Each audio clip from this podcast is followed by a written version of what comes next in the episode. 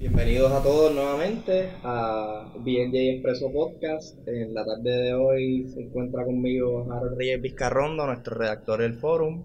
¿Cómo estás, Harold? Todo bien, saludos. Y con nosotros también tenemos el privilegio de entrevistar al senador Eduardo Batia. ¿Cómo se encuentra? Muy bien, gracias a ambos por estar aquí en mi oficina. Es un placer eh, compartir con ustedes hoy 9, 9 de octubre eh, de 2018. Un placer estar aquí. Eh, senador, no hay duda de que estamos atravesando por una crisis energética. Sí. Un sistema que a todas luces es insostenible. Sí. Una crisis que ha sido acentuada más aún con el paso del huracán María. Sí. Por un lado, nos surge la necesidad de crear un sistema que sea resiliente y diverso y por otro lado resulta también necesario que se reduzcan los costos energéticos. Sí. No solo porque los ciudadanos necesitamos un alivio económico, sino porque el precio de la energía es una traba para el desarrollo económico del país. Sí. ¿Cómo usted caracteriza esta crisis? ¿Cuál es el enfoque de las leyes y proyectos que usted ha presentado? ¿Es la política pública la transformación a un sistema más eficiente económico o se trata inicialmente de cumplir con las obligaciones de la autoridad? Pues mira, eh, esta es una crisis profunda. La razón es bien sencilla. La generación de ustedes mayormente, eh, y ya empezó con otras generaciones anteriores, pero la generación de ustedes mayormente se está moviendo a todo lo que es tecnológico y a todo lo que es, o sea, todo lo que tenemos frente a nosotros, ustedes desde que se levantan empiezan a usar el teléfono, eh, van y calientan el agua en el microondas, eh, utilizan pues la luz, el aire acondicionado, todo eso requiere electricidad. Pero no solo eso, los carros, dentro de bien poco, van a ser carros eléctricos, no de gasolina. Así que la electricidad se ha convertido en una necesidad diaria, es una necesidad humana. Eh, tan importante es hoy la electricidad para comunicarnos como es eh, antes, pues eh, la gente enviaba una carta con un sello en el correo, ahora es por email, ahora es todo, uno aprendía a través de un libro, ahora es que por Kindle o por Amazon uno compra las cosas. Así que la electricidad se ha convertido en una comodidad, en una necesidad humana, tanto como puede ser el agua, tanto como puede ser hasta, yo no diría la comida, pero cerca de la comida. O sea, el, ser humano hoy, para poder vivir en unas condiciones eh, normales, tiene que tener electricidad. Entonces la pregunta surge, que yo creo es una pregunta válida, ¿de dónde sale la electricidad? ¿Y cómo podemos nosotros, cómo puede la gente recibir electricidad que sea buena, que sea estable, que sea barata en el sentido de lo que pueda ser barata y que sea confiable? Eso es. Y obviamente le añadimos el elemento que sea ambientalmente correcta. Así que uno mira todos estos elementos eh, y uno decide si estamos en una crisis o no. Sí estamos en una crisis. Y la crisis en Puerto Rico se debe a un fenómeno, a que en los últimos 40 años no hemos progresado, hemos evitado, eh, por razones de un monopolio que corría el Estado, hemos evitado estar modernizando la forma en que hacemos energía en Puerto Rico. Eh, ustedes me dicen cuándo paro, porque puedo seguir, puedo explicar, así que me, me dejan saber. Pero yo, yo lo que diría sobre la- el tema energético en Puerto Rico es que yo lo dividiría en varias áreas. Primero, es el área de la generación. ¿Cómo se genera electricidad? Pues la electricidad se genera a través de los últimos años, los últimos 100 años, 80 años, se genera a través de una caldera de agua. El agua, para que haya electricidad tiene que haber movimiento. Esto es un sistema físico bien sencillo, un, teorema físico muy sencillo. Tiene que haber, si no hay movimiento, eh, ustedes se podrán acordar los hamsters que se montan en unas rueditas y dan vueltas. O uno en una bicicleta da vuelta. La bicicleta cuando se mueve crea electricidad. Y tú puedes crear electricidad de esa manera. La pregunta es cómo logramos que una rueda, que una turbina, que algo que no se mueve, se mueva. Pues hay que impulsarla de alguna forma. Pues alguna gente la impulsa con agua, eso es hidroeléctrica.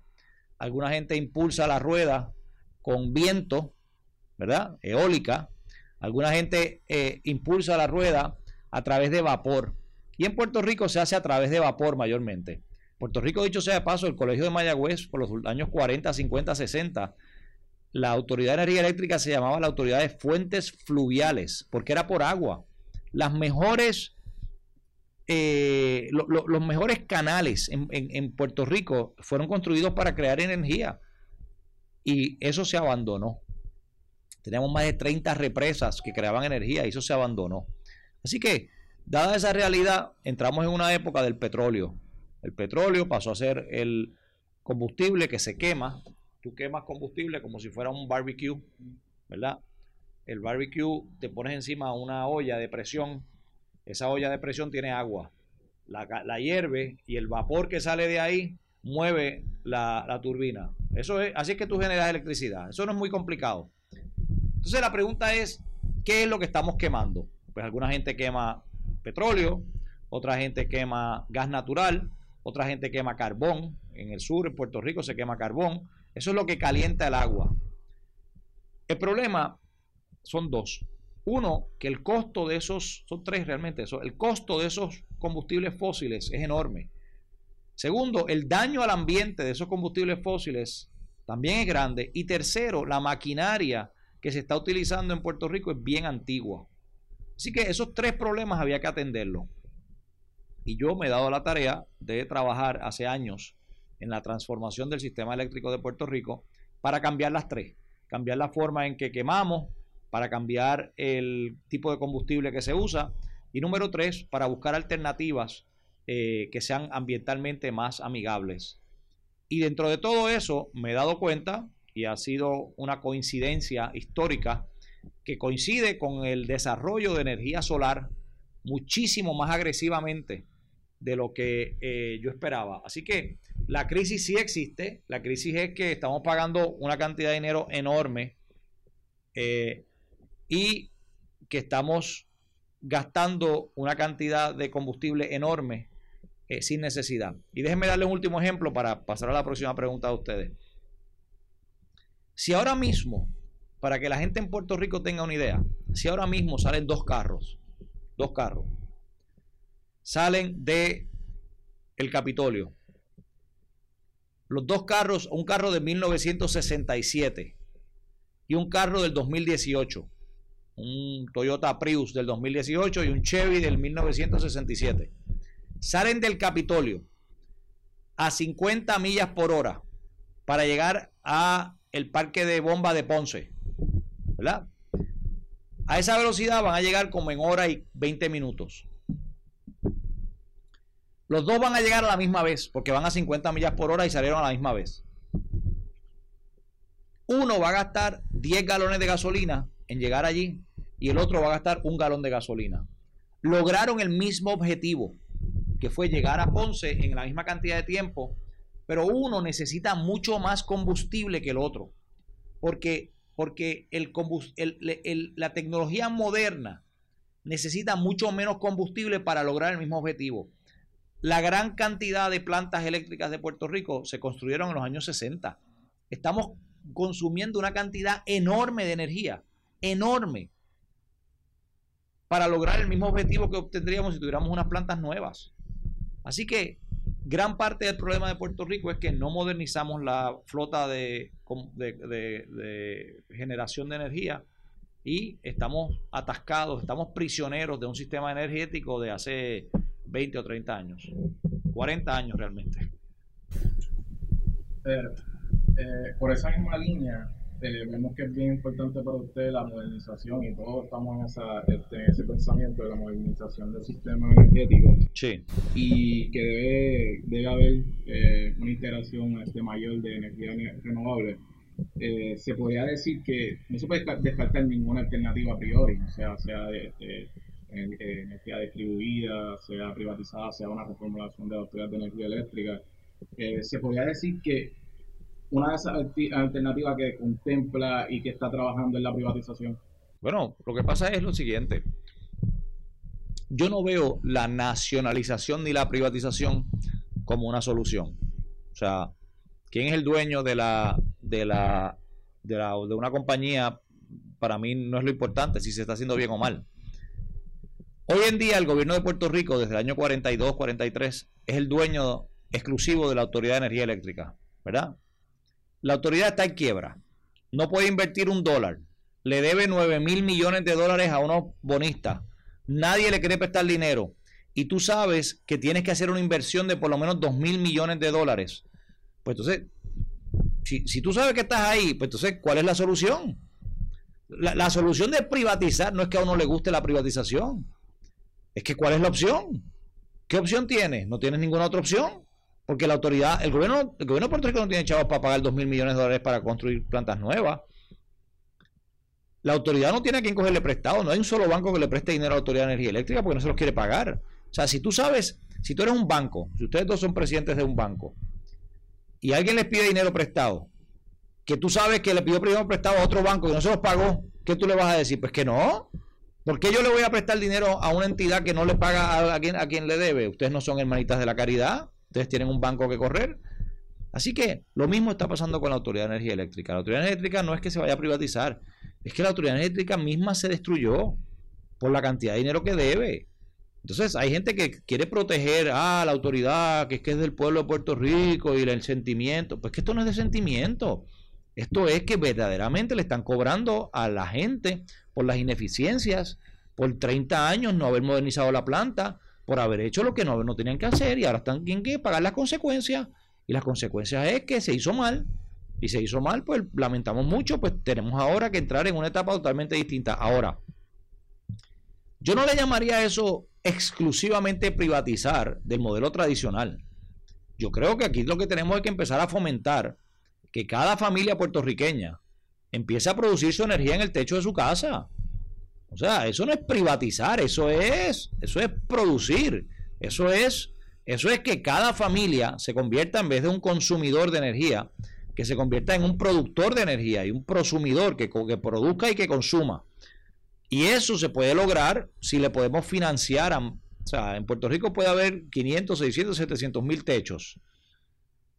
Pues vamos a poner, con poner 400 mil techos, paneles solares, es suficiente para darle energía a todo Puerto Rico.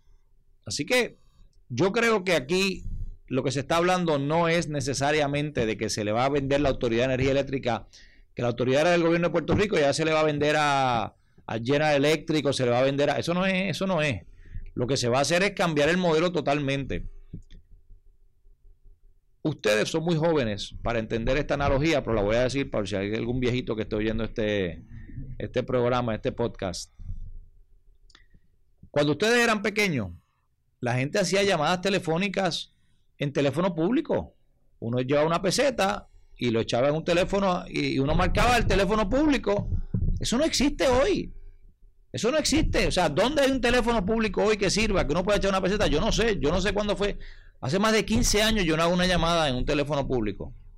Así que, en ese sentido, yo lo que quería era, pues, eh, eh, dejarle saber que no es solo que se va a privatizar de la forma tradicional, no es una venta de activos a una entidad, es que se va a abrir a un mercado, que se va a abrir a que la gente pueda poner más paneles solares en su casa, que vamos a empezar con unas competencias, que vamos a empezar a crear energía, que no vamos a estar secuestrados, que vamos a liberar a la gente para que puedan participar de la economía energética de Puerto Rico.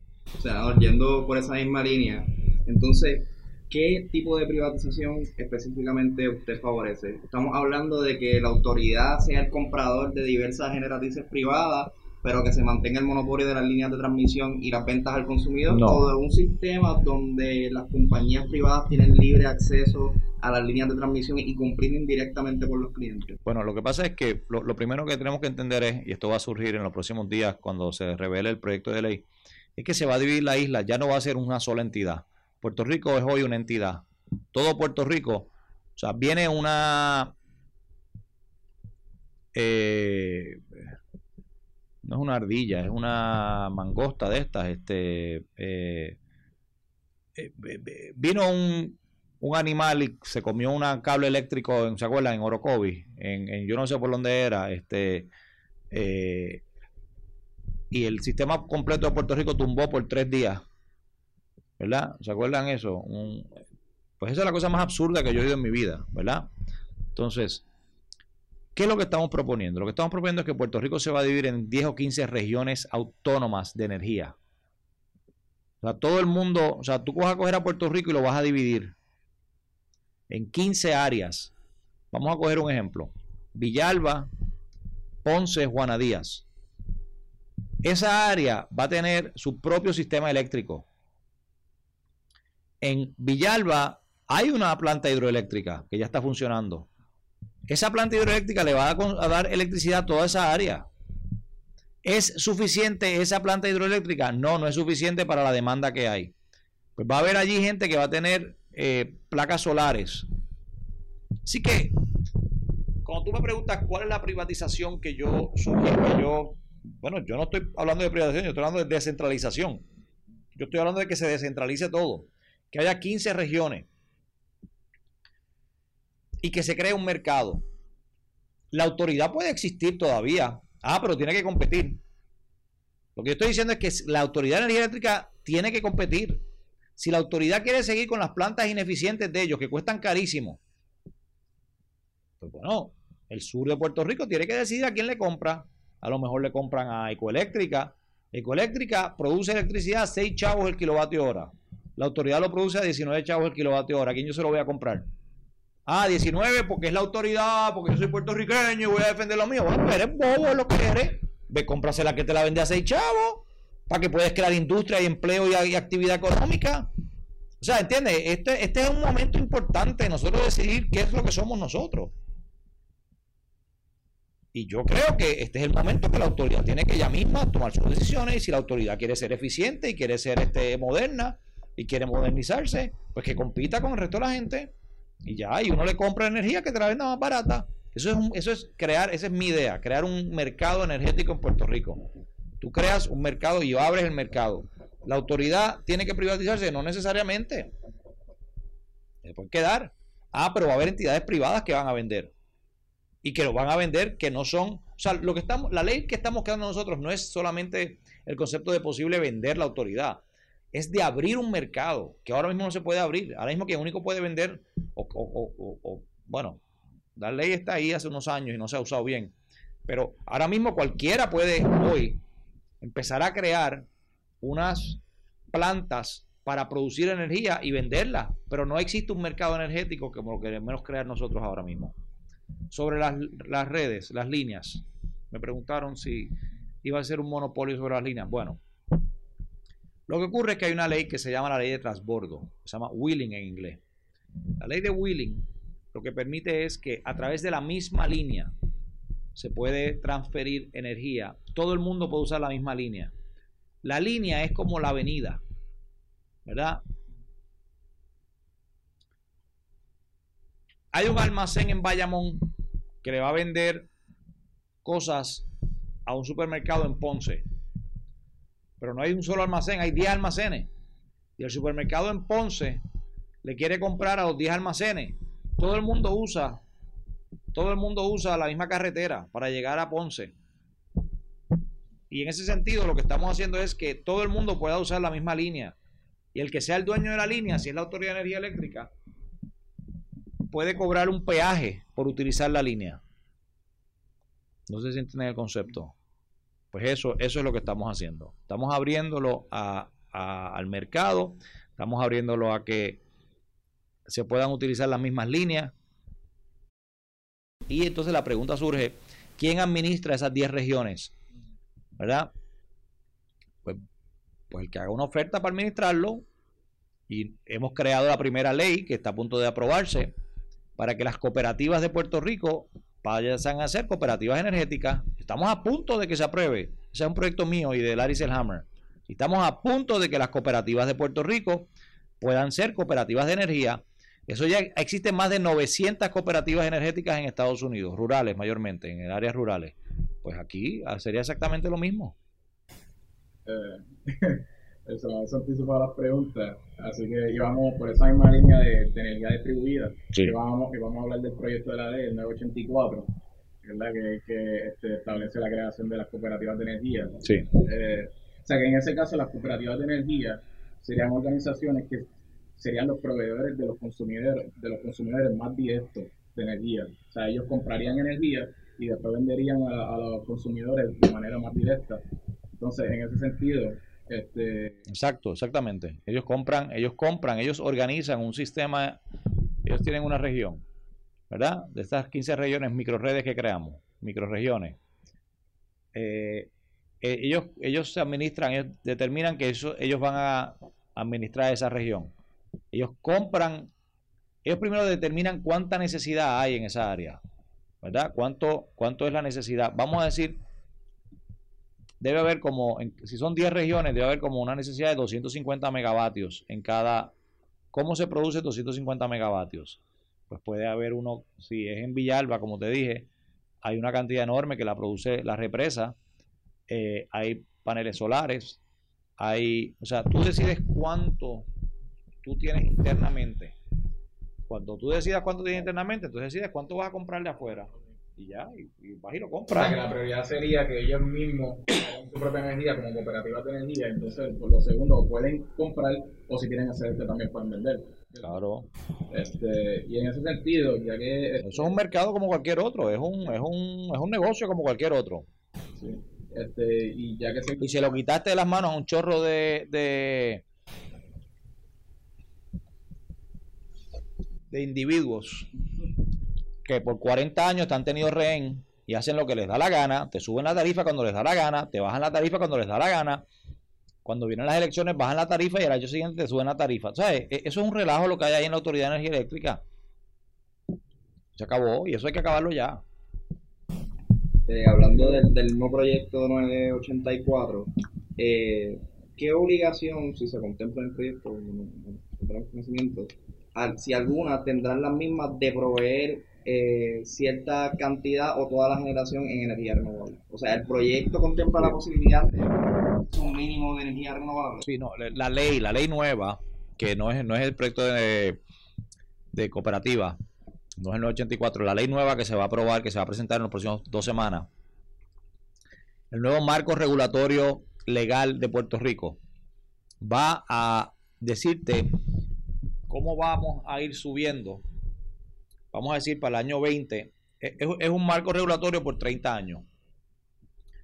Para el año 20 vamos a tener que tener 5%. Para el año 21, 10%. Para el año 22, 15%. Para el año 23, 20%. Para el año, y va subiendo poco a poco, poco a poco la cantidad de energía renovable que tienes que tener en Puerto Rico. Es decir, esto no puede ser de la noche a la mañana. Nadie piensa que esto va a ser de la noche a la mañana. Así que tienes que ir poco a poco apagando las turbinas de eh, combustible fósil, pero las vas a ir apagando por 20 años. Eh, vas a ir poco a poco bajándolas y poco a poco subiendo la cantidad de energía renovable. Podríamos adelantar esto muchísimo si en los próximos meses el gobierno federal decide subsidiar con fondos federales el que la gente ponga paneles solares en los techos. También la tecnología está cambiando. Yo fui a la universidad en el año 1900, eh, Universidad de Derecho, en el 89. Las primeras Apple Macintosh, eh, las computadoras, costaban 2.600 dólares y no tenían ni una centésima parte de la potencia que tienen hoy. Hoy, la laptop que tú tienes, que es Mac, tiene 100 veces más potencia que la que yo usaba en aquel momento y cuesta la mitad de lo que yo pagué en aquel momento. Así que la tecnología está evolucionando y yo veo que la tecnología solar, la tecnología de baterías va a evolucionar dramáticamente y va a bajar el costo dramáticamente. Así que lo que hace el marco regulatorio es, dice, tenemos que movernos a eso y tenemos que movernos los próximos 20, 25 años, ir poco a poco. Vamos a facing in, facing out. Vamos a entrar y a sacar. Entrar energía renovable y sacar energía eh, fósil. ¿Y, y, qué, ¿verdad? qué herramientas contempla el proyecto para hacer valer estas métricas eh, Ahí ya se creó, ahora le llaman negociado, antes era una comisión de energía que hace valer esto y si no se cumple, pues le das multas, le das multas a las entidades, y puedes eh, llevar un caso en el tribunal, el tribunal lo puede ordenar que se apaguen las turbinas, que se apaguen las... O sea, el gobierno y la entidad privada tienen que cumplir con unos mínimos. Y si no cumplen con esos mínimos, pues, pues, pues se les multará o se les habrá unos, una serie de acciones eh, para requerir el cumplimiento de la ley. Eh, dos preguntas. Una tiene que ver con, con los objetivos de lograr este mayor energía, eh, mayor generación de electricidad por, mediante energía renovable. Okay. Este, y la segunda tiene que ver con el negociado. Eh, la primera pregunta en relación a eso es que según, según sus objetivos eh, se quiere disminuir, se quiere ir sacando ¿verdad? todo lo que sea combustible fósil y a la medida progresando, este, me imagino que es por cuestiones económicas, de una manera más eh, pausada hacia la energía renovable. Entonces, ¿cuál es la función de de tratar de insertar el gas natural como combustible y la inversión que eso va a acarrear eh, en ese plan? O sea, ¿cuál, ¿cuál, va a ser la función? Bueno, pues es que la función del gas natural es un, es un combustible de, transición. El gas natural es más limpio que el petróleo, más limpio que el carbón eh, y mucho más barato hoy en día. Así que el gas natural, eh, tú no puedes apagar todas las turbinas en Puerto Rico mañana y decir, ok, vámonos a energía solar. No lo puedes hacer. Ojalá lo pudieras hacer. Yo quiero que se haga eso. Yo estoy a favor de eso 100%. Pero ahora mismo, del total de toda la energía que se produce en Puerto Rico, de toda la energía que se produce, el 1% es solar. 1%. O sea, el 99% no es solar. Así que vamos a poner eso en perspectiva. El solar tiene un problema.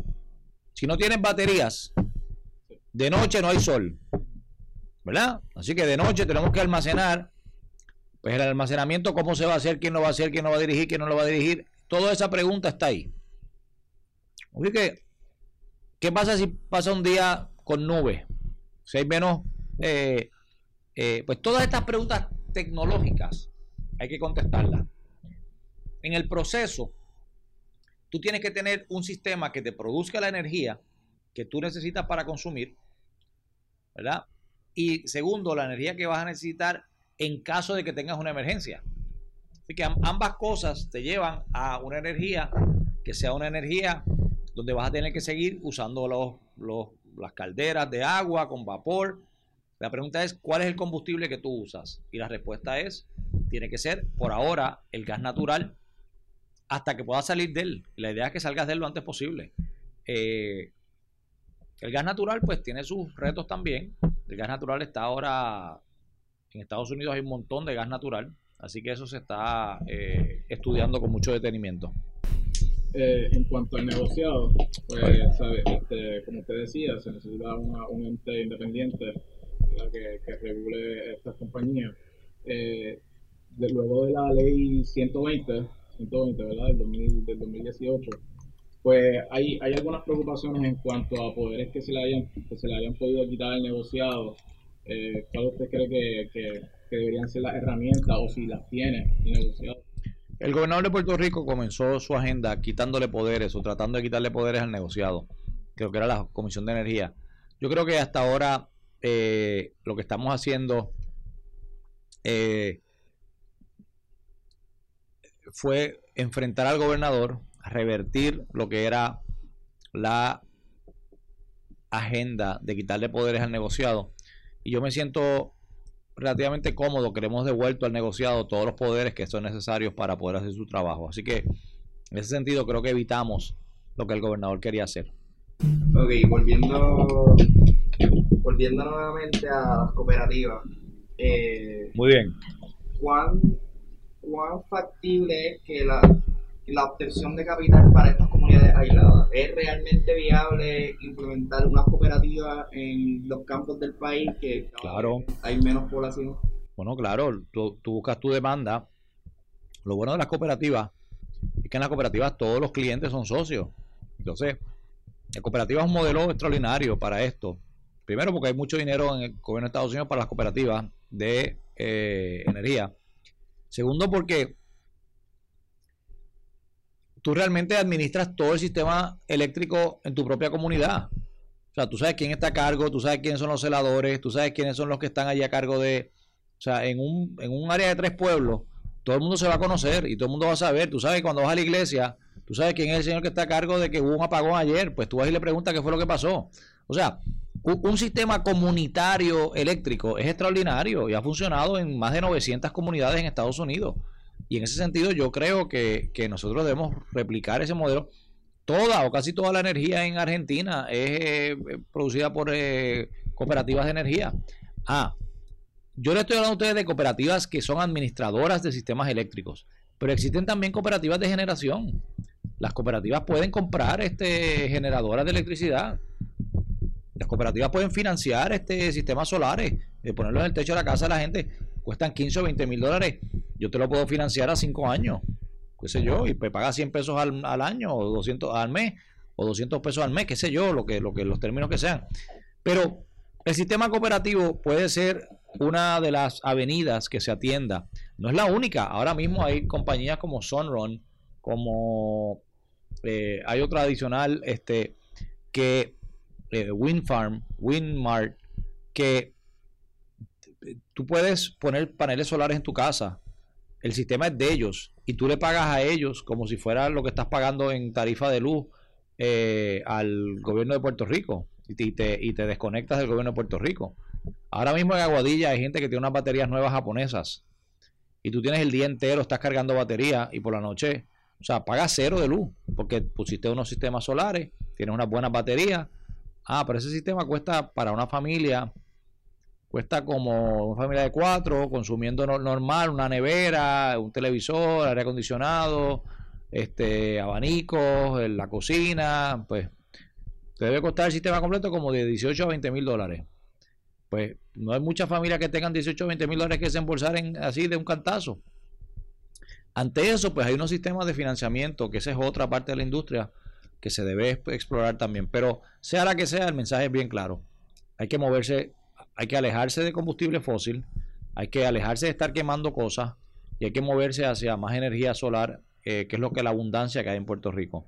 Puerto Rico hay mucho sol, mucho, mucho, mucho, mucho, mucho, mucho sol. Y ese sol no lo usamos para absolutamente nada. Estamos desperdiciando el sol. Eh, en vez de estar comprándole a los árabes y a los venezolanos el petróleo, debemos estar eh, consumiendo el sol que tenemos nosotros aquí en Puerto Rico. Bueno, senador, no tenemos tiempo para más. Le agradecemos de parte del BLJ Forum la oportunidad de entrevistarnos y esperamos que se repita. Pues gracias, gracias a ustedes. Lo, más importante yo creo que es que la generación de ustedes, la generación más joven en Puerto Rico, tiene que enfocarse en insistir que sea energía solar, que nos movamos hacia esa agenda, que la agenda de Puerto Rico tiene que ser la agenda de energía renovable, que la tecnología tiene que evolucionar, que la tecnología tiene que darnos la oportunidad de nosotros movernos en la dirección correcta. Así que en la medida que ustedes puedan eh, eh, ser vocales en exigir y en pedir que Puerto Rico se mueva en esa dirección y que dejemos atrás los combustibles fósiles. Claro, la Autoridad de Energía Eléctrica compra sobre 2.5 billones, 2.500 millones de dólares en combustibles todos los años. Pues obviamente que tiene esa cuenta no quiere perderla. El que vende petróleo no quiere venderla. El dueño del garaje grande no quiere vender ese, ese pues obviamente pero por eso es que va a haber muchos intereses en estas negociaciones de gente que está empujando por un lado y gente que hay que empujar al otro. Ustedes empujen del lado de energía solar. ¿Estamos? Gracias.